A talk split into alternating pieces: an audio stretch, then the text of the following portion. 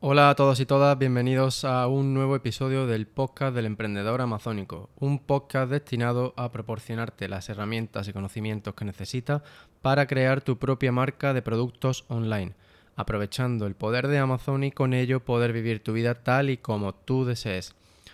Por ser nuevo en el podcast, mi nombre es Rafa Torrecillas y esta es la sexta entrega ya de Trinchera e-commerce. ¡Wow! El tiempo pasa volando. Parece que fue ayer cuando estaba grabando la primera entrega de esta nueva serie de episodios sin guion en los que te cuento mis avances, mis pruebas, errores, éxitos, etcétera. Todo eh, sobre mi marca online y sin ningún tipo de censura y como vengo haciendo hasta ahora, semana tras semana. Así que espero que disfrutes del episodio de hoy y sin más te dejo con el episodio. ¡Empezamos!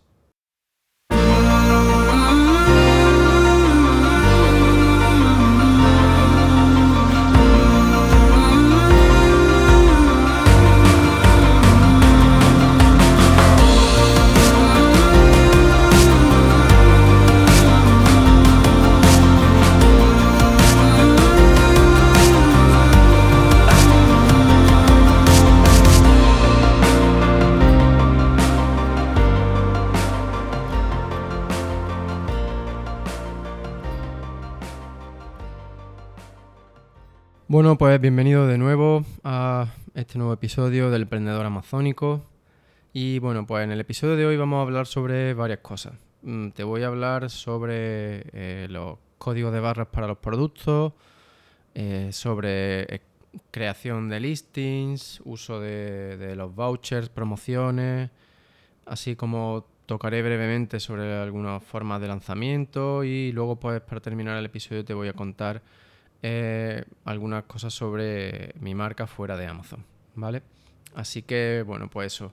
Respecto al tema de los códigos de barras, ya sabes que es bastante lioso, sobre todo en España es un poco lioso con el tema del GS1 y tal, pero bueno, hoy simplemente lo único que quiero decirte es que desde hace un tiempo, pues dentro de Amazon, dentro de Seller Central, eh, tú puedes, te tienes la posibilidad de usar tus propios códigos de barra eh, conjuntamente con el sistema de FBA. Antiguamente, o sea, hace unos años, pues eh, estaba obligado a utilizar los códigos de barras de Amazon, los FNSQ. Y a día de hoy, pues puedes usar el FNSQ o puedes usar tus propios códigos, es decir, tu propio código UPC o EAN, para la mayoría de los casos. Esto también depende de la categoría del producto, pero por lo general puedes usar tu propio código UPC y te ahorras la doble etiquetación, es decir, tener que pagar también por una etiqueta con el FNSQ que va encima del código UPC o EAN que va en el paquete de tu producto, ¿no? Pero, y aquí es donde viene el tema, aquí es donde está lo que tienes que tener en cuenta, y es que tienes que habilitar esta opción antes de subir los listings de tus productos, ¿vale? Tienes que ir en la configuración de Seller Central, eh, pues las opciones de logística de Amazon tiene esta opción que por defecto normalmente viene como que usa los, los códigos de Amazon, que son el FNSQ, y entonces pues tú tienes que editar esta opción y marcar que quieres utilizar tus propios códigos, ¿vale? En caso de que ya tengas productos, eh, o sea, listing subido pues lo que te dice Amazon es que tienes que eliminar estos productos, marcar la opción de usar tus propios códigos de barra y volverlos a subir, ¿vale? Entonces, si ya tiene un historial de ventas, si ya tiene una serie de opiniones y tal, pues probablemente esto no sea una opción para ti y prefieras seguir usando los FNSQ, que al fin y al cabo pues no es más que poner una etiqueta sobre tu código UPC y listo y ya no tendría eh, ningún problema. Así que bueno, simplemente pues tenlo esto en cuenta antes de que pues mucha gente llega y se pone a subir su listing, a enviar productos y no tiene esto en cuenta, ¿vale? Pues para que lo sepas. respecto a la creación de listings, pues bueno, ya eh, mm, publiqué varios episodios hace un tiempo Em, sobre los, distintos pasos, las distintas fases para la creación de un listing en Amazon. La verdad es que no ha cambiado prácticamente nada. Lo que sí hay que tener muy en cuenta es que a día de hoy las imágenes sí que tienen mucha más importancia, porque como ya te he contado en otro episodio del podcast, las imágenes ahora eh, en móvil, en la versión móvil de Amazon, aparecen incluso antes que los bullet points, incluso antes que el contenido A+. Por lo tanto, tienes que usar estas imágenes también para que cuenten tu historia, ¿vale? Entonces, de la manera que yo veo un listing a día de hoy, de la manera que yo trabajo en la creación de listing para mis clientes, pues es la siguiente. Un listing siempre tiene que estar optimizado tanto para el SEO, es decir, para el, el, motor de búsqueda del algoritmo de Amazon, como para los humanos, que al fin y al cabo son los que compran tu producto, ¿verdad? Entonces, tal y como se está mostrando un listing a día de hoy, tanto principalmente por la versión móvil, ya que la mayoría de las compras tienen lugar a través de la versión móvil, em, pues entonces eh, el título debe estar eh, optimizado tanto para humanos como para el SEO. Es decir, tiene que tener sus keywords, pero tiene que ser atractivo, convincente, que conecte con tu público objetivo, con tus compradores. Luego tendríamos los bullet points, que los bullet points, pues mm, a día de hoy yo creo que son más bien una, una zona de tu listing en la que te tienes que centrar en la optimización SEO, si bien pues puede que haya alguien que los lea y entonces por lo tanto tienen que aportar información sobre tu producto y ser atractivo a la lectura. Es decir, no pueden ser bloques o cadenas de keywords. ¿Entiendes? Luego tendríamos las imágenes, que las imágenes mm, deberían estar eh, puestas y seleccionadas de tal manera que cuenten la misma historia que tú estás contando en los bullet points, pero de una manera mm, visual y cuyo objetivo sea proporcionar la información que el cliente quiere obtener y conectar con ellos de manera que los convenzas para que compren tu producto, ¿vale? Luego tendríamos la descripción y el contenido A+.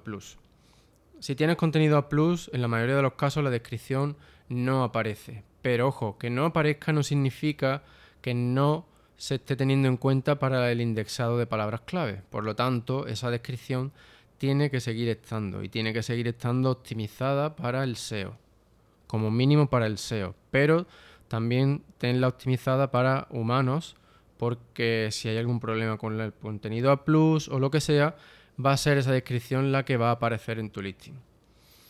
Y por último, pues tendríamos el contenido a plus, en el cual pues se uniría todo lo que hemos visto hasta ahora. Sería, obviamente, tiene que estar optimizado tanto para SEO como para humanos, ¿vale? El SEO del contenido A Plus se añade a través de las keywords de las imágenes, así como algunos bloques de contenido en los que tú introduces texto. Mm, no hay tampoco todavía una, una mm, digamos, una postura clara de si este, este, este texto de la Plus, del contenido A Plus, eh, se usa para el indexado o no, pero bueno, como ya te digo, optimízalo para ambos pero principalmente, pues eso, ten en cuenta al humano, en este caso.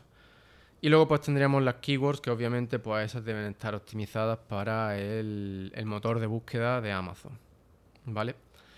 Así que bueno, pues espero que este breve repasito sobre los listings y cómo yo creo que debería crearlos a día de hoy, pues eso espero que te, que te ayude. Y si tienes cualquier duda sobre esto, eh, me pueden mandar un correo a rafa.emprendedor.amazónico.com y bueno, pues eso, simplemente mándame tu, pregunta y trataré de contestarla mm, en lo más breve posible. Ahora quiero hablarte sobre otro tema en el que he estado trabajando esta semana, también con mis clientes y en mi propia marca, y es el tema de las promociones versus vouchers, ¿vale? Pues resulta que en un producto se nos había se nos había acabado eh, la fecha, se había, es decir, había caducado ya el, voucher, el cupón de descuento que habíamos asignado a ese producto, y eso provocó una, ha provocado una bajada en las ventas. Sin embargo, había otras promociones activas y la verdad es que las promociones parece que no tienen mucho impacto, al menos las que nosotros estamos usando. Ojo que esto eh, varía como del día a la noche entre distintos productos, ¿vale? Lo que sí que no varía tanto es el impacto que tienen los, eh, estos cupones de descuento eh, frente a las promociones. Sobre todo a la hora de atraer personas a tu, a tu listing.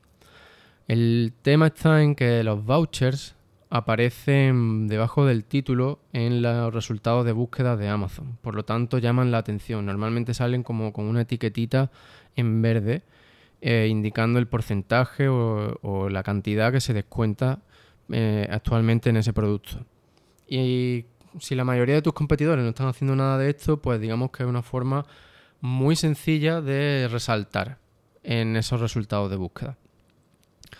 Entonces, pues, y sin embargo, pues las promociones no aparecen en esos resultados de búsqueda. Las promociones aparecen una vez, una vez que tú entras en el listing y pulsas en la pestañita de promociones, en fin es algo que sinceramente creo que muy poca gente hace.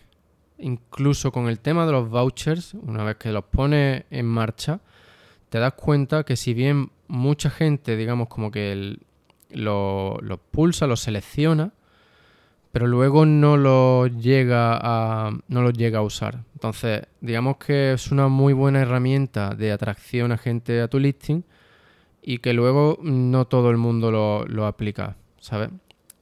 Te lo vuelvo a explicar para que lo entiendas. Hay mucha gente que, sí que llega a tu listing a través del, del voucher, pero luego no lo, no lo, no lo usa. ¿Vale? Por lo tanto, tú no, no tienes que cubrir ese descuento y sin embargo sí que estás consiguiendo la venta. Esto lo puedes ver en las estadísticas que te muestra Amazon del uso del cupón, de las ventas generadas, etcétera.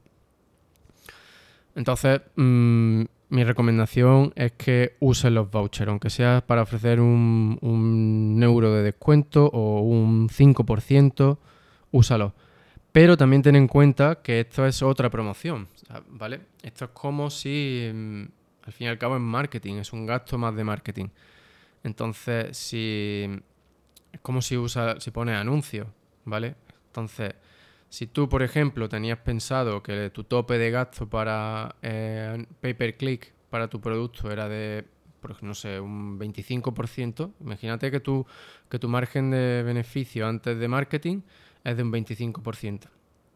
Entonces, si te gastas un 25%, es decir, si tu A-cost total es de un 25%, pues entonces no ganas nada con esa venta. ¿Vale? Por lo tanto, si tú pones cupones de descuento, a lo mejor pues de un 5%, tienes que tener en cuenta que ese margen antes de marketing ahora ya mm, o bien lo tiene en cuenta como que de, un 25 pasado a un 20 o tienes en cuenta que tu mm, A-cost total que te puedes permitir ya no es de un 25% sino de un 20%, ¿vale? Esto es muy importante que lo tengas en cuenta porque si no lo tienes en cuenta en tus precios y en tus cálculos de costes, luego te puede llevar una sorpresa al ver que no estás creciendo como creías que estabas creciendo y que incluso te puede estar costando el dinero eh, todas esas ventas. ¿Vale? Entonces, pues eso, es importante que lo... O sea, te recomiendo mucho que lo uses, pero también que antes hagas tus números para ver cuánto te puedes permitir y cuánto y cuáles son tus límites. Entonces, y pues eso, los vouchers puedes usarlos también como una ayuda extra cuando estés haciendo lanzamientos. Eh, pues por ejemplo, en lugar de en lugar de ofrecer una promoción con un, con un porcentaje de descuento a lo mejor de un 20%, pues usa un voucher que llama más la atención. Em, otras cosas que puedes hacer para los lanzamientos, pues son los rebates, los grupos de reviews, etcétera. Los rebates, al fin y al cabo, eh, creo que no sé si hay alguna herramienta que esté funcionando en España, pero bueno, los rebates, eh, al fin y al cabo, funcionan igual que los grupos de reviews. Una persona eh, compra tu producto y tú le devuelves el dinero. Esto pues obviamente se considera manipulación del algoritmo de Amazon y te puede traer problemas el día de mañana, sobre todo las de los grupos de reviews, porque tú estás, digamos, regalando el producto a cambio de una review. Con los rebates la cosa es diferente porque tú no solicitas una review en ningún momento. Los, los grupos de rebate se utilizan para aumentar la velocidad de ventas con respecto a ciertas keywords y posicionar tus productos para ciertas eh, keywords. También, o sea, estrictamente hablando, esto también es una manipulación, de un intento de manipulación del algoritmo de Amazon. Por lo tanto, tienes que tener cuidado con los porcentajes que haces y no estás totalmente exento de que Amazon pues, pueda considerar que estás manipulando su algoritmo con esto. ¿Qué es lo que puedes hacer para estar completamente seguro? Pues ya te lo he dicho muchas veces aquí en el podcast, lo que yo más recomiendo y es la creación de tu propia lista de correos de potenciales clientes, ¿vale?